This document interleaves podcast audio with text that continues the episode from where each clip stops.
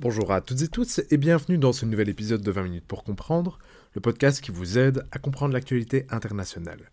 Je suis Vincent Gabriel et en vue de préparer l'épisode de la semaine prochaine en compagnie du docteur Nicolas Regaud de l'IRSEM, donc l'Institut de recherche stratégique de l'école militaire, je vous propose aujourd'hui une petite leçon de géopolitique sur un des enjeux les plus importants du début de notre 21e siècle, la question de Taïwan.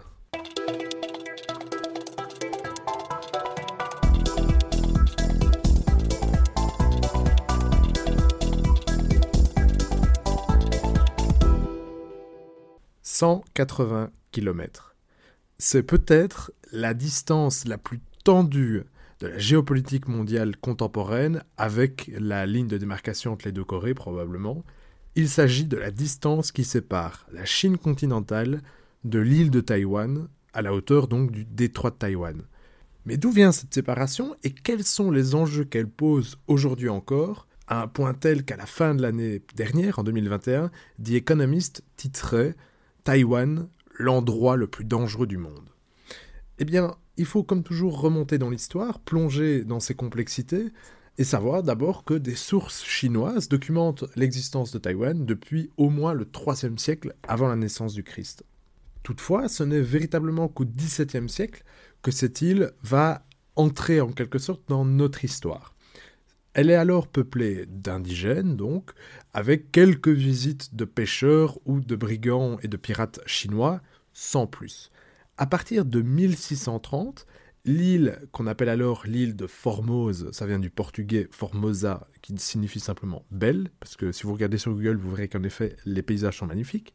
En 1630 donc, l'île est conquise, colonisée par les Hollandais. Quelques années plus tard, en 1644 pour être précis, a lieu la première émigration chinoise, c'est-à-dire que des Chinois traversent en masse le détroit de Formose et rejoignent l'île, qui va donc être sinisée pour une première fois. Alors le contexte de cette émigration est celle d'une guerre civile, vous verrez que on en reparlera. C'est alors la dynastie Ming qui fuit, c'est celle qui a dirigé la Chine depuis euh, plusieurs centaines d'années, et elle fuit sous les coups d'une autre dynastie, c'est la dynastie Qing, euh, qu'on écrit avec un Q, donc Q-I-N-G. Alors, euh, donc ces Ming vont conquérir l'île et euh, s'en rendre maître une première fois dans les années 1660, mais ça ne va pas durer, puisque 20 ans plus tard, les Qing reconquièrent l'île de Formose et chassent donc définitivement les Ming. C'est le début de l'unification entre Taïwan et la Chine continentale. Cette unification va marquer l'île puisqu'elle durera près de 200 ans. En effet, ce n'est qu'à la fin du XIXe siècle, dans le contexte de la première guerre sino-japonaise, qui oppose donc l'empire Qing au Japon, que l'île va changer de maître. Cela va se faire à travers le traité de Shimonoseki, qui est signé en 1895 et qui marque, entérine, la victoire du Japon, qui obtient donc l'île de Taïwan, l'île de Formose. C'est le début d'une colonisation qui sera difficile, mais qui est complexe. En effet, elle s'accompagne de politiques de ségrégation, mais aussi d'industrialisation et de modernisation. Ce qu'il faut surtout comprendre, c'est qu'étant placée dans le giron japonais, eh l'île va être marquée par la culture, l'influence japonaise, ce qui va surtout influencer l'identité, si on peut déjà parler de ça, taïwanaise, en tout cas, les populations qui vivent sur l'île vont avoir une influence, un monde culturel et politique distinct des populations qui vivent en Chine continentale. Pendant la Deuxième Guerre mondiale, Taïwan occupe un rôle stratégique central. Donc elle est située proche de la Chine, qui est l'ennemi du Japon pendant donc cette Deuxième Guerre mondiale. Elle sert donc en quelque sorte de porte-avions géographique euh, gigantesque qui permet de frapper le territoire chinois tout en assurant un contrôle sur les Philippines. Toutefois, c'est aussi à ce moment que, tout comme en Corée d'ailleurs, les Japonais vont prendre les femmes taïwanaises et les transformer de force en femmes de réconfort, un euphémisme euh, ignoble qui désigne en fait des prostituées de force. En 1943 a lieu la déclaration du Caire. Chiang Kai-shek, qui est alors considéré comme l'autorité de la Chine continentale, est reconnu par Franklin Roosevelt et Winston Churchill, qui promettent tous deux que tous les territoires colonisés par le Japon et qui devraient appartenir à la Chine seront rendus à celle-ci à la fin de la Seconde Guerre mondiale, une fois la défaite japonaise obtenue. En gros, on confie donc, à ce moment-là, on promet que la Chine continentale récupérera l'île de Taïwan qu'elle a perdue depuis 1895. C'est également, d'ailleurs, à cette occasion, ou en tout cas dans la lignée de cette dynamique, que les deux grands, en quelque sorte, conféreront à la Chine de Chiang Kai-shek un siège permanent au Conseil de sécurité de l'Organisation des Nations Unies qui, toutefois, ne sera créé qu'en 1945. C'est donc pas la déclaration du Caire que ça se décide, mais ça permet de voir l'importance politique que revêt la Chine pour Churchill et Roosevelt. La fin de la Seconde Guerre mondiale coïncide donc avec la fin de la colonisation japonaise et au retour de Taïwan dans le giron chinois. Toutefois, ce retour est compliqué. Je vous l'ai dit, Taïwan est alors bien plus développé que la majorité de la Chine continentale qui est aux prises depuis des années à une guerre civile qui oppose Chiang Kai-shek à Mao Zedong. Stephen Phillips, un historien qui a notamment écrit Tug of War, The Story of Taiwan, donc euh, l'histoire de Taïwan, explique qu'entre 1895 et 1945, donc pendant cette fourchette de 50 ans, Taïwan a tellement changé, été marqué par tellement de dynamiques singulières, et ce dans tous ses aspects, que la rétrocession vers la Chine, en fait, bah, ça crée une nouvelle relation, plus que de restaurer la précédente. C'est important, parce que ça veut donc dire que Taïwan n'est pas une province comme les autres qui revient en Chine, mais qu'elle a été marquée par ces 50 années. Elle a vécu un rythme différent. Ce qu'on peut dire sur le régime de Chiang Kai-shek à Taïwan, c'est que, en réalité, pour les Taïwanais, on troque un colonisateur par un autre. En effet, c'est pas du tout une démocratie qui s'installe alors à Taïwan, mais un régime dur marqué par des campagnes de répression sévères.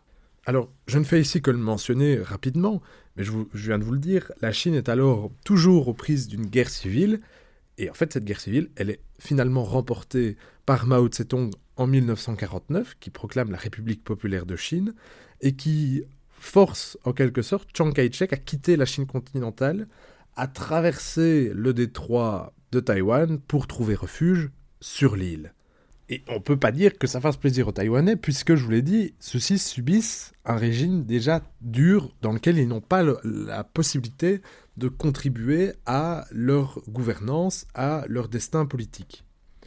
De plus, le retour et l'installation du régime du Kuomintang, donc de Chiang Kai-shek, sur l'île de Taïwan marque vraiment un durcissement de ce régime.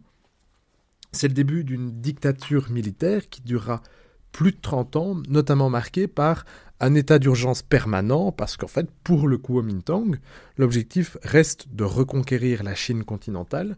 On est donc toujours en état de guerre.